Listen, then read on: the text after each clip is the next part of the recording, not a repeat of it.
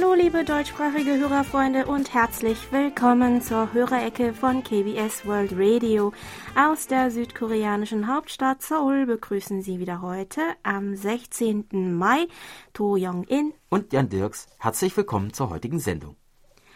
Am Mittwoch habe ich wie fast jeden Tag das koreanische Internetportal Naver geöffnet, aber diesmal um Informationen zu den Hörerfragen in der Hörerecke mhm. zu recherchieren und dabei zufällig erfahren, dass an dem Tag vor 589 Jahren die quasi erste offizielle Feuerwehr Koreas gegründet wurde.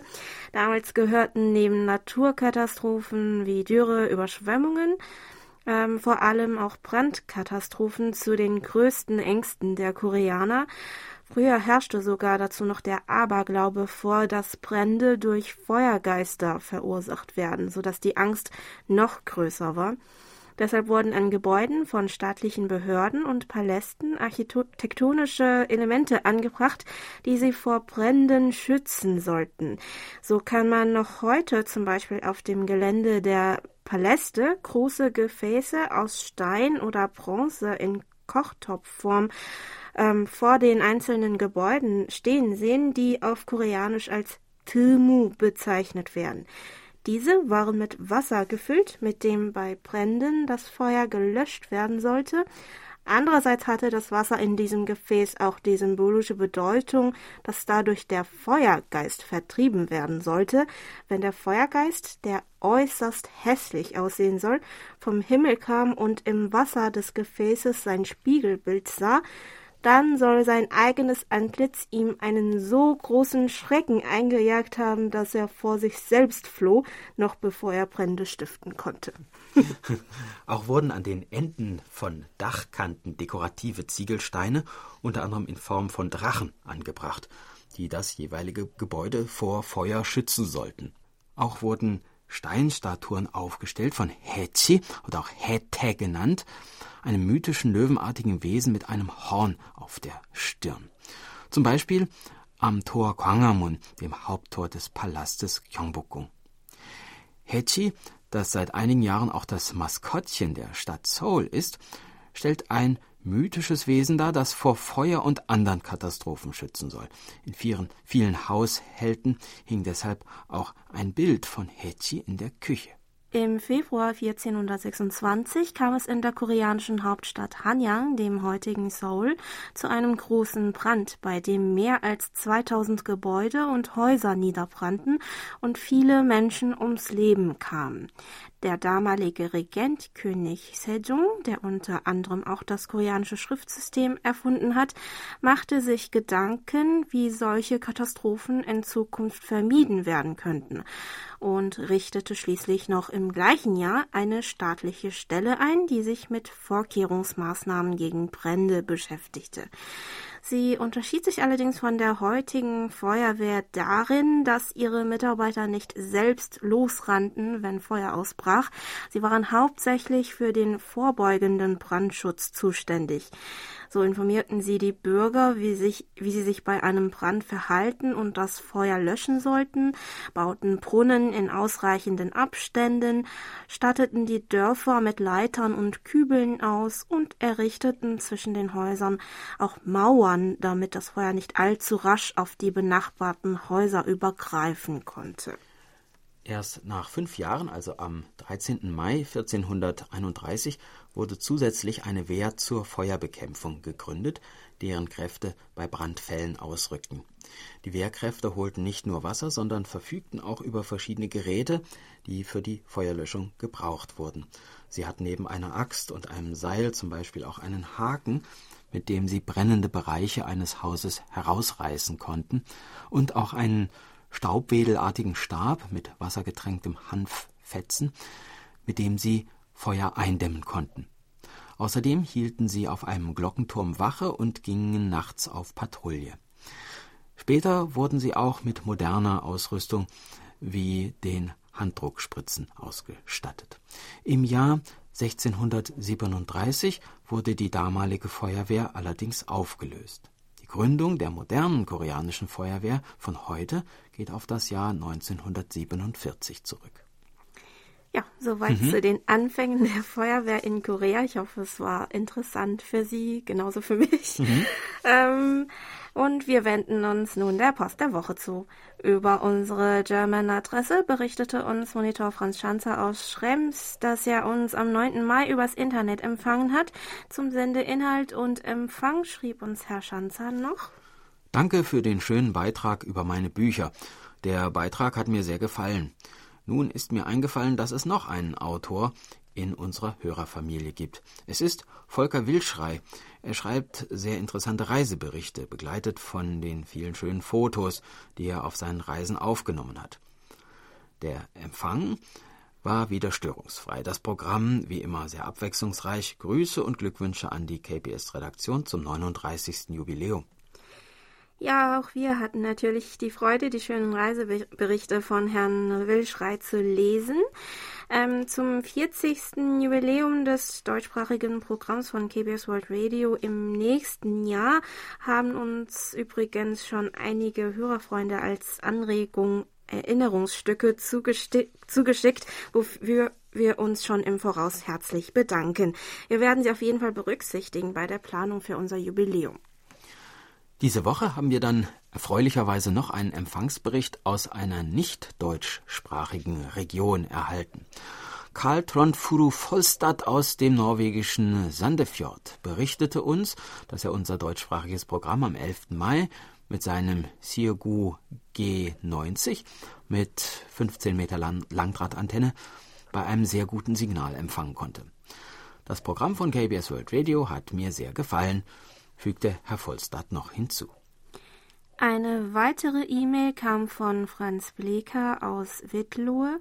Herr Bleker schreibt uns, auch jetzt im Sommerhalbjahr höre ich gerne Ihr Programm auf Kurzwelle, wenn auch etwas seltener als im Winter. Brave Landeier wie ich schlafen um zehn normalerweise schon. Sehr bedauert habe ich die Nachricht, dass KBS, dass bei KBS Deutsch am Nachrichtenteil bzw. das bis dahin auf die Nachrichten folgende Schwerpunktthema eingespart wurde. So naheliegend es auch ist, dass K-Pop für die attraktivere Botschaft gehalten wird, die politische Szenerie Südkoreas verblasst in der Weltöffentlichkeit sowieso schon viel zu oft. Es gibt zu Südkoreas Politik und Wirtschaft genug zu berichten und zu erklären. Erfreulich finde ich andererseits, dass Schritte zur Wiedervereinigung uns Hörern erhalten geblieben ist. Die unaufgeregten Hintergrunderläuterungen sind genau das, was eine Öffentlichkeit braucht, die informiert werden möchte. Kommen Sie die Corona-Zeit gut durch und vielen Dank dafür, dass Sie auf Kurzwelle senden. Vielen Dank, Herr Bleker, und auch wir wünschen Ihnen alles Gute in diesen Zeiten und hoffen, dass wir Sie auch weiterhin mit wichtigen Informationen versorgen können.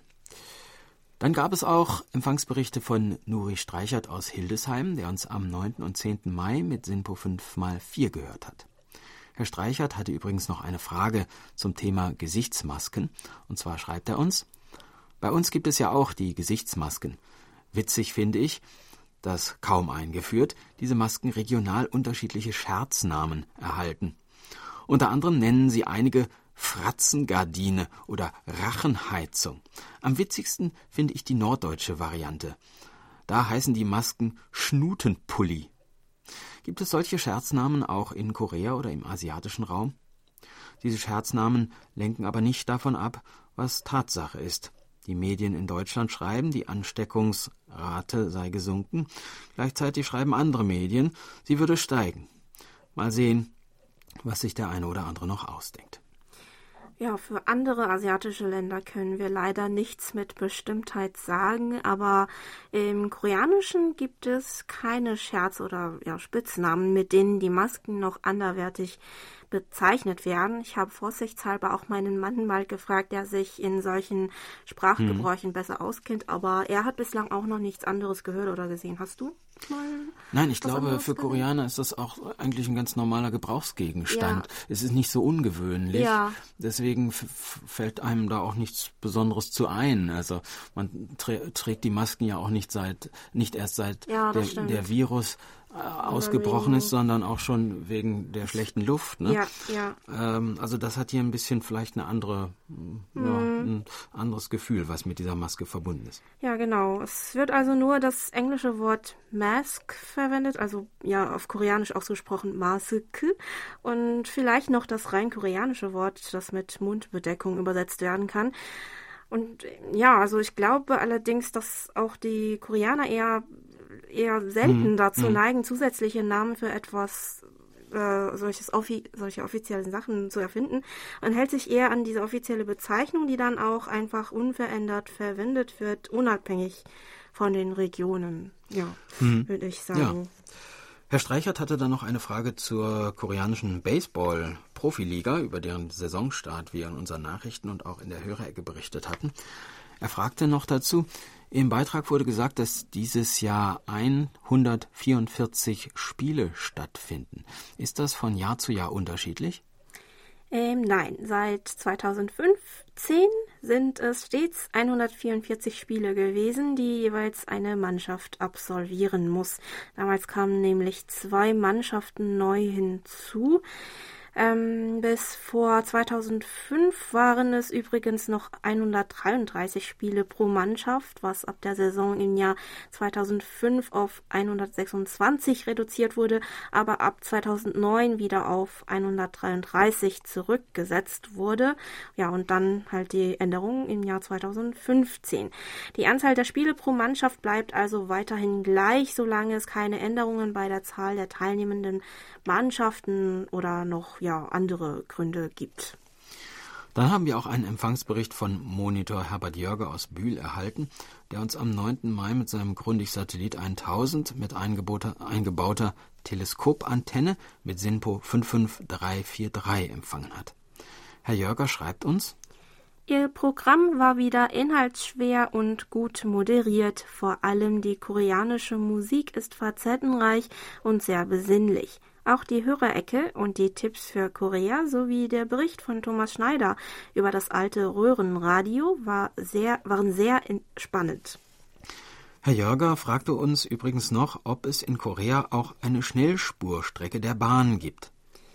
Äh, ja, Schnellfahrtstrecken gibt es auch in Korea und diese werden zum Beispiel von dem Hochgeschwindigkeitszug Korea Train Express, kurz KTX befahren.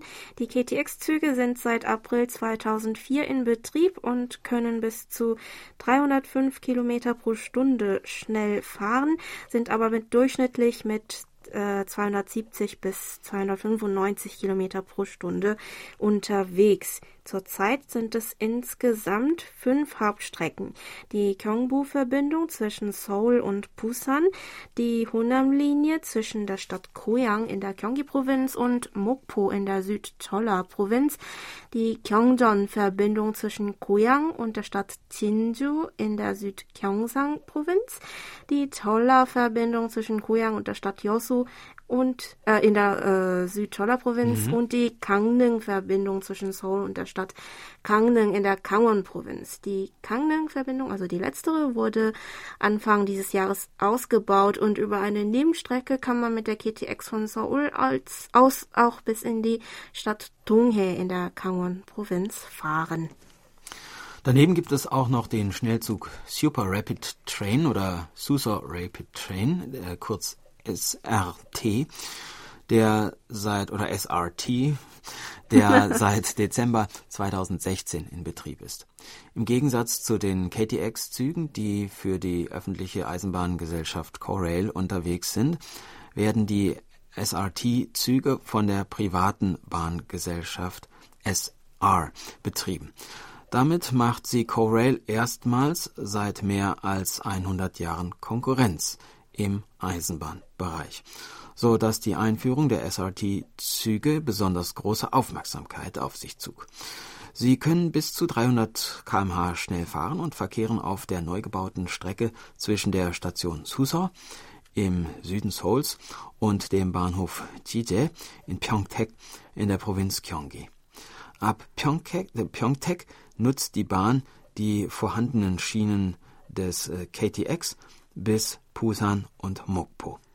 Sie fährt zwei Hauptstrecken, die Gyeongbu-Verbindung zwischen der Station Suso in Seoul und der Stadt Busan und die Honam-Verbindung zwischen der Station Suso und der Stadt Mokpo.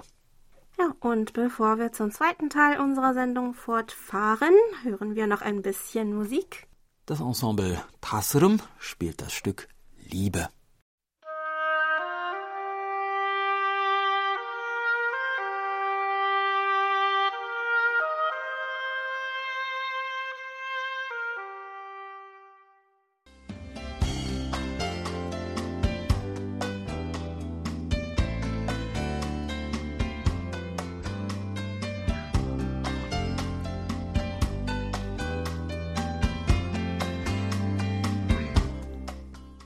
Und es geht weiter mit den Medientipps.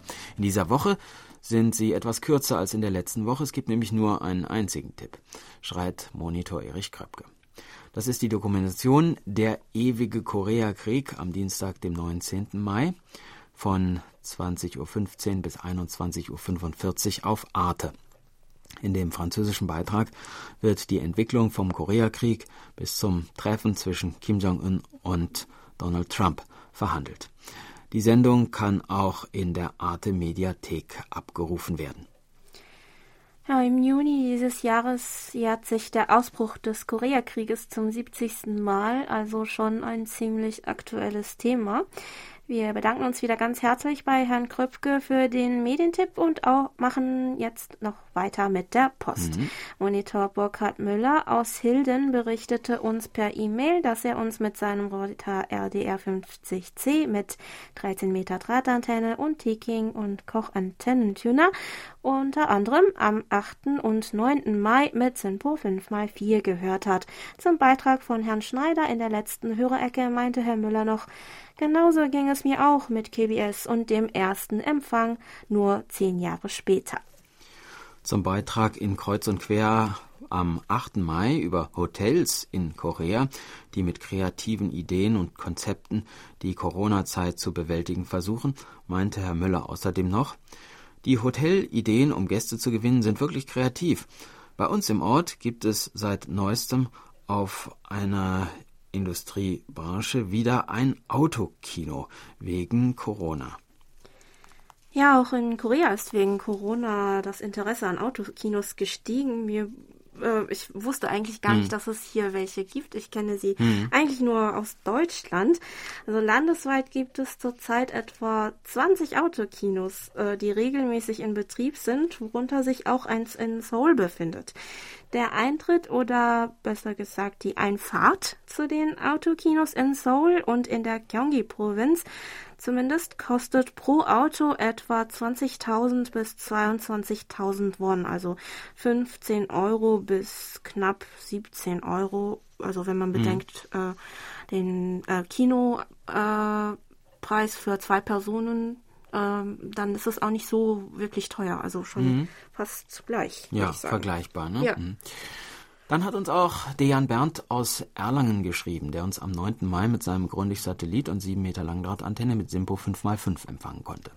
Zum Empfang und Senderinhalt meinte Herr Berndt, am Empfang gab es heute eigentlich nichts auszusetzen. Keine Störsignale, kein Rauschen und kaum bis gar kein Fading. Thomas Schneiders Bericht fand ich sehr interessant und erinnerte mich an die Zeit, als ich mit dem Kurzwellen-Hobby angefangen habe. Weiter hieß es in der E-Mail von Herrn Berndt, äh, während ich Ihre Sendung gehört habe, habe ich im Internet mir einige Sehenswürdigkeiten in Seoul angeschaut. Dabei ist mir der In Seoul Tower besonders ins Auge gestochen. Ich habe dann gleich ein wenig über den Turm recherchiert und auch prompt einen Bericht von Ihnen aus dem Jahr 2006 gefunden. Ich denke, der Blick von dort oben auf die Stadt muss wirklich sehr toll sein. Bei den Fotos, die ich von dem Turm gesehen habe, dachte ich mir, dass dieser eigentlich ein super Motiv für eine QSL-Karte geben würde. Deshalb können Sie ja als Anregung für denjenigen, der die QSL-Karten designt, den Ensound Tower als Motiv für die nächste Karte vorschlagen. Ja, der äh, Seoul Tower gehört natürlich zu den beliebtesten Touristenattraktionen in Seoul. Zurzeit müsste man da oben auch eine klare Aussicht haben, da sich die Luftqualität im Vergleich zum letzten Jahr verbessert hat. Und ja, als äh, QSL-Kartenmotiv diente er tatsächlich auch schon einmal, nämlich 2006, kurz nach der Renovierung und Umbenennung in N-Soul Tower. Wir konnten auch noch einige Exemplare dieser Karten finden und äh, können Ihren Bericht gerne mit einer QSL-Karte von 2006 bestätigen. Daniel Schüka. Äh, ich hoffe, ich habe Ihren Namen richtig ausgesprochen. Wenn nicht, können Sie uns gerne nochmal schreiben. Ähm, Beschweren Sie sich einfach. Wir freuen uns über jede Art von Post. Ja, ja, hm. sehr. ich hoffe, ich habe es doch richtig ausgesprochen. Hm. Und Sie können uns trotzdem ähm, nochmal schreiben. Aus Aurachtal ist Herr Schüka. Mhm. Ähm, er berichtet, dass er uns am 10. Mai mit seinem Texon PL 310 ET mit Teleskopantenne mit SINPO 55445 gehört hat. Andreas Fessler aus Dresden hat uns am 9. Mai mit seinem Texon 680 mit Teleskopantenne mit SINPO 5x4 empfangen. Am gleichen Tag hatte Monitor Michael Willroth aus Frankfurt am Main mit seinem Texon PL 365 mit Teleskopantenne einen Empfang von SINPO 55444.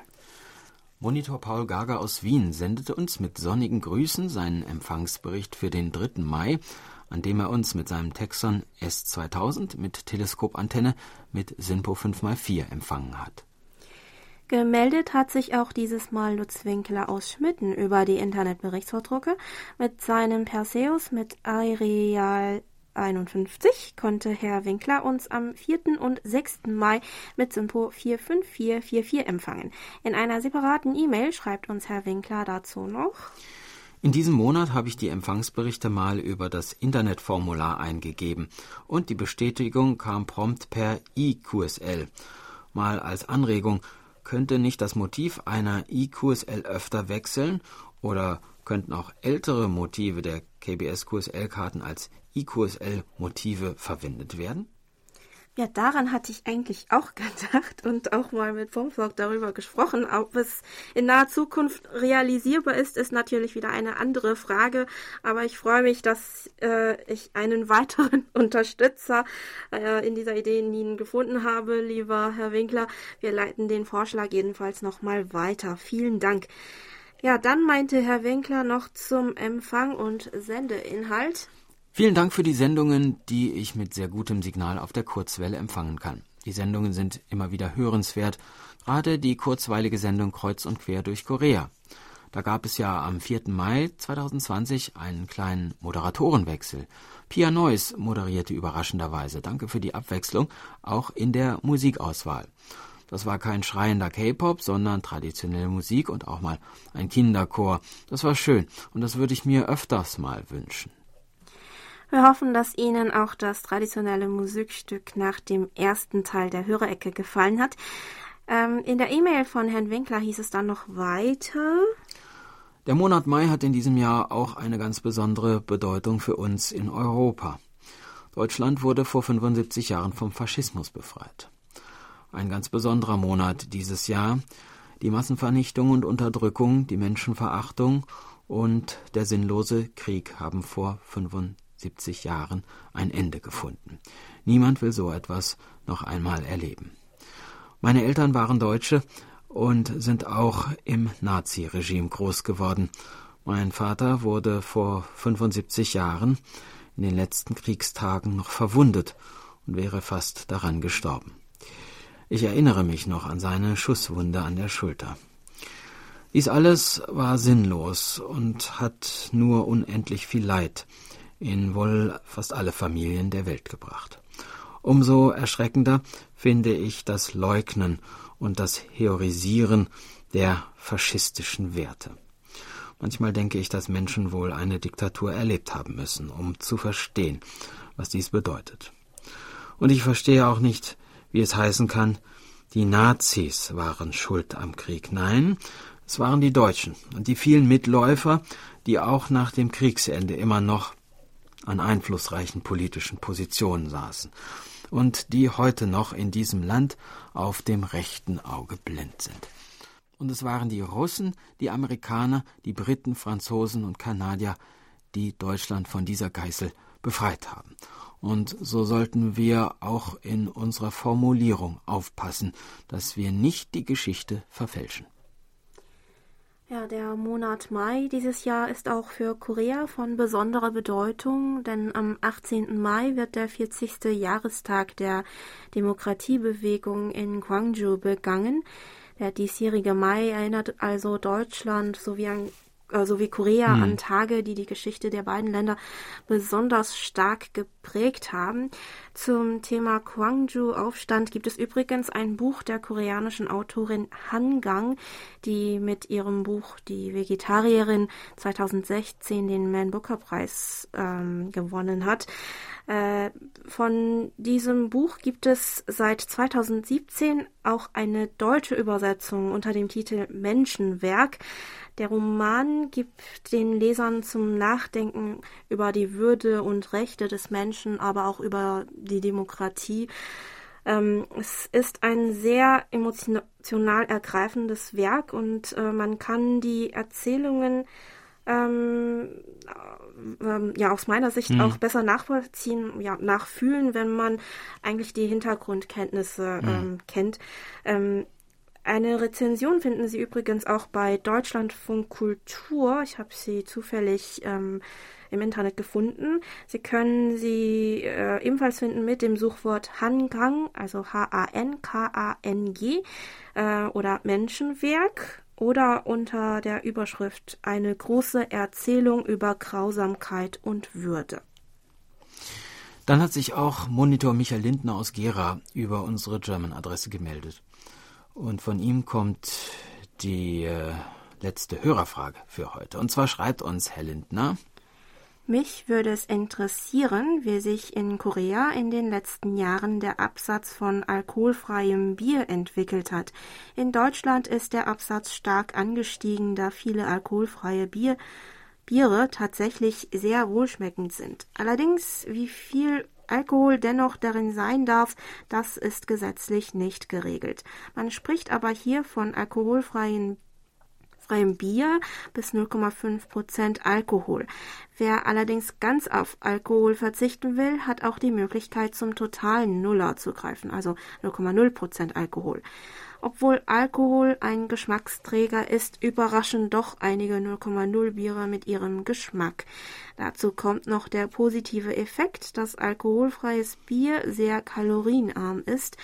Vielleicht für viele ein Grund, sich für diese Biervariante zu entscheiden. Gesetzlich wird ein Bier in Korea als alkoholfrei bezeichnet, wenn der Alkoholgehalt unter 0,1 Prozent liegt. Sowohl Biere mit 0,001 Prozent als auch mit 0,999 Prozent Alkohol können also als alkoholfreies Bier verkauft werden. Unter den koreanischen Marken haben nur die äh, Marken Hyde Zero von Hyde und Cloud Zero von Lotte wirklich äh, 0% Alkohol. Alkoholfreie Biere sind vor allem bei denjenigen beliebt, die Alkohol nicht so gut vertragen, aber trotzdem den erfrischenden Biergeschmack genießen möchten, die abends von der Arbeit zurück äh, äh, zu Hause etwas Leichtes äh, trinken möchten und den Feierabend genießen möchten, oder auch zum Beispiel bei schwangeren Frauen. Allerdings werden schwangere Frauen stets davor gewarnt, dass alkoholfrei eben nicht unbedingt bedeutet, dass das Getränk dann wirklich vollkommen frei von Alkohol ist. Der Markt für alkoholfreies Bier wächst auch in Korea allmählich. Im Jahr 2012 wurde der Absatz noch auf äh, ja, etwa 980.000 Euro geschätzt, äh, nach dem jetzigen ähm, Wechselkurs. Äh, 2013 auf 3,8 Millionen Euro und 2015 sogar auf 4,7 Millionen Euro. Ab 2016 ging der Verkauf aber wieder zurück und ähm, ab 2018 stieg aber der Absatz wieder auf 4,3 Millionen. Der ja, 4,3 hm, Millionen Euro. Ja. Der Trend dauert seitdem an. Letzten Monat habe ich auch in einem Artikel gelesen, dass der Verkauf von alkoholfreien Bieren in 24-Stunden-Läden im Februar und März im Vorjahresvergleich um über 30 Prozent gestiegen ist, weil viele wegen Corona es bevorzugen, zu Hause ähm, ja, mhm. alleine oder mit im engeren Familienkreis etwas Leichtes zu trinken. Der Hersteller der alkoholfreien Biermarke Hyde Zero prognostiziert, dass der koreanische Markt künftig ein Volumen von 150 Millionen Euro erreichen könnte. Viele Vertreter der koreanischen Bierindustrie sind der gleichen Ansicht, da auch der japanische Markt jährlich einen Absatz von 520 Millionen Euro verzeichnet. Und bevor es bei uns gleich mit der Geburtstagsecke weitergeht, möchten wir alle Hörerfreunde noch einmal auf unser Hörerecken-Quiz für das zweite Quartal aufmerksam machen. Es sind wieder zwei Fragen, die Sie für Ihre Gewinnchance beide richtig beantworten müssen. Die erste Frage lautet, wie heißt Südkoreas Hauptaktienindex, in dem die größten südkoreanischen Aktiengesellschaften enthalten sind? A. Kosmos, B. Kostak, C. Kospi. Frage Nummer zwei. Wie heißt der Fluss, der durch die Innenstadt von Seoul fließt und schließlich ins Westmeer mündet? A. Der Fluss Han. B. Der Fluss Amnuk. C. Der Fluss Nakdong. Die beiden Antworten können Sie uns bis zum 30. Juni zuschicken, dieses Mal am besten über den digitalen Postweg, um sicherzugehen, dass alles auch ankommt. Ja, ähm, falls Sie die Fragen- und Antwortbeispiele noch einmal in Ruhe anschauen möchten, finden Sie sie auch auf unserer Homepage unter dem Menüpunkt in eigener Sache. Oder klicken Sie einfach auf das quadratische Banner, ähm, das Sie in der rechten Spalte auf der Startseite unserer Homepage sehen werden. Viel Spaß und viel Erfolg!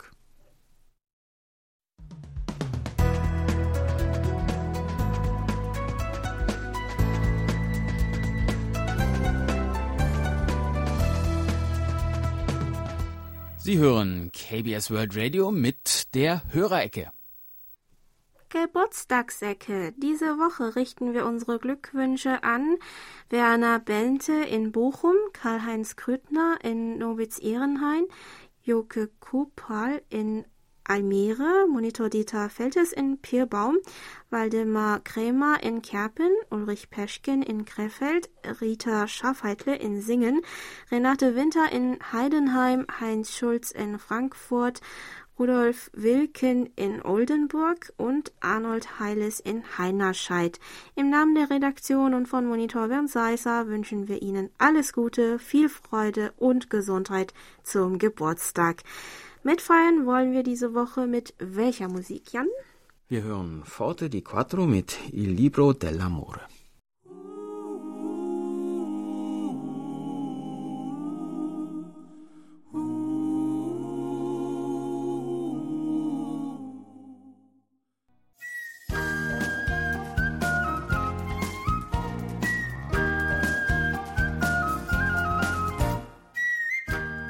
Schön hier.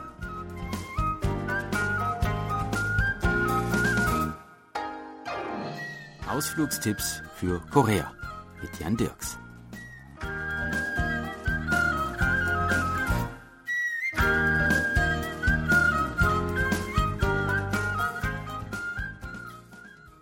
Wir erkunden die Provinz Südchala und begeben uns heute an einen besonders stimmungsvollen Ort, nämlich in den Landkreis Tamyang, der vor allem für seine herrlichen Bambushaine berühmt ist.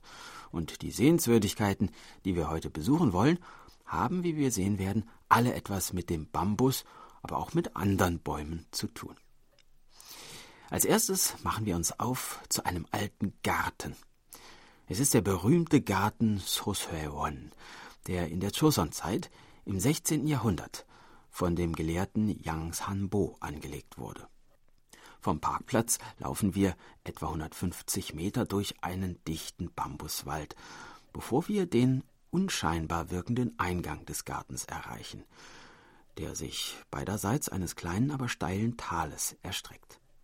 Rechter Hand des Gartens steht das Hanok des Gartenverwalters, eines direkten Nachkommens der Familie Yang. Yang Sanbo war die Machtkämpfe am Königshof von Choson und die politischen Unruhen in der Hauptstadt leid und beschloss, sich hierhin in die Provinz zurückzuziehen und ein ruhiges, friedliches Leben inmitten der Natur zu führen. Die Struktur des Gartens Soseon ist sorgfältig durchdacht. Ästhetik und Philosophie der Oberschicht jener Zeit manifestieren sich hier in einzigartiger Weise. Der Garten ist unterteilt in drei Bereiche, von denen der erste dem Empfang des Besuchers, der zweite dem Vergnügen und der dritte dem Lernen und Studieren gewidmet ist. Jeder Stein und jeder Baum hat seine eigene Bedeutung. Doch trotz dieser ausgeklügelten Planung wirkt der Garten, anders als die klassischen chinesischen und japanischen Gärten, keineswegs künstlich, sondern vollkommen natürlich. Der Garten diente Yang als Rückzugsort, doch oftmals traf er sich hier auch mit anderen Gelehrten. Man kann sich gut vorstellen, wie die vornehmen Herren einst in einem der insgesamt drei wunderschönen Pavillons des Gartens gesessen, geplaudert und Tee getrunken haben mögen. Über diese Treffen wurde auch in der klassischen Literatur viel geschrieben. In der Nähe des Gartens befindet sich passend dazu auch das Kulturzentrum für Casa-Literatur, traditionelle Langgedichte, eine Tradition, die auch heute noch gepflegt wird. Der Hain am Eingang des Gartens Sosewan ist nicht der einzige Ort in Tamyang, an dem man Bambusbäume bewundern kann. Die Bambusbaumschule von Tamyang ist eine parkartige Anlage, die im Jahr 2003 eröffnet wurde. Dort erwartet uns ein dichter Wald aus Bambus. Der 2,2 Kilometer lange Wanderweg durch den Bambushain beginnt an der Aussichtsplattform, von wo aus man einen Blick auf den Flusslauf von Tamyang und auf die teils bis zu 300 Jahre alten Bambuspflanzen hat. Entlang des Wegs kommt man dann an einem künstlichen Wasserfall, einem Lotusteich und einer Freilichtbühne vorbei. Auch abends, wenn die Wege beleuchtet sind, lohnt sich ein Spaziergang durch diesen Bambuswald. Ebenfalls dem Bambus gewidmet ist der Themenpark Bambusdorf. Auf diesem Gelände, das vornehmlich als Jugendzeltplatz genutzt wird, stehen etwa 30 Jahre alte Bambuspflanzen und es gibt außerdem auch einen schönen Kiefernwald zu sehen. Aufgrund seiner landschaftlichen Vielfalt und Schönheit wurden auch viele TV-Serien und Filme auf diesem Gelände gedreht. Wer den Bambus nicht nur in der Natur erleben, sondern auch etwas über ihn lernen will, darüber, wie er genutzt wurde und wird, der kann sich im Bambusmuseum von Tamyang, eröffnet 1998, darüber informieren. Das Bambuskunsthandwerk wird seit Jahrhunderten in Tamyang gepflegt und etwa 2600 Bambuserzeugnisse von der Joseon-Zeit bis hin zur Gegenwart sowie Produkte aus anderen Ländern sind hier in fünf Räumen ausgestellt. In einer Halle zeigen außerdem Meister ihres Fachs ihre Kunstfertigkeit bei der Verarbeitung des Bambus, der für seine Robustheit und Belastbarkeit bekannt ist. Und man kann auch selbst einmal versuchen, Bambus zu verarbeiten. Bei den Kindern ist die Bambusschaukel am beliebtesten, die Eltern können derweil durch einen beeindruckenden Bambustunnel wandeln und Alltagsgegenstände aus Bambus zu Erzeugerpreisen kaufen. Tamyang ist zwar vor allem für den Bambus bekannt, aber auch ein anderer Baum stellt eine besondere Sehenswürdigkeit dar. Denn folgt man vom Bambusmuseum aus, der Landesstraße Nummer 15, stößt man auf die märchenhafte Metasequoia-Allee. Metasequoia-Bäume, auch Urwelt-Mammutbäume genannt, sind uns in dieser Sendereihe bei unseren Ausflügen durch Korea ja schon des Öfteren begegnet. Erinnern Sie sich?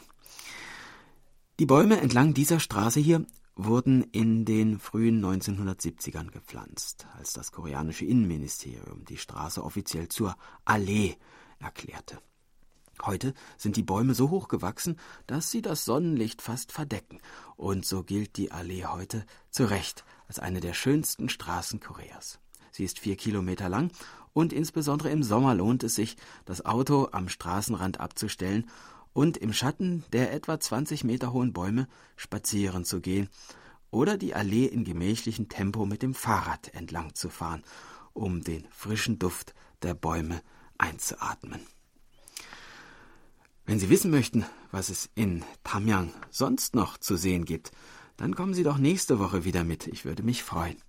Tschüss und bis dann, sagt Jan Dirks.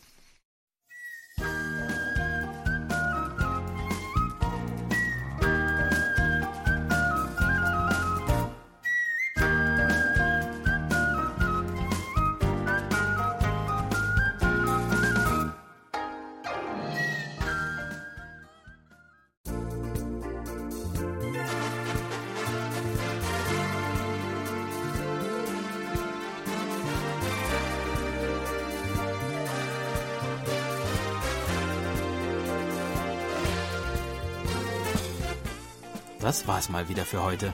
Vielen Dank fürs Zuhören. Gute Nacht und noch ein schönes Wochenende wünschen Ihnen To Young In und Jan Dirks. Auf Wiederhören und bis nächste Woche.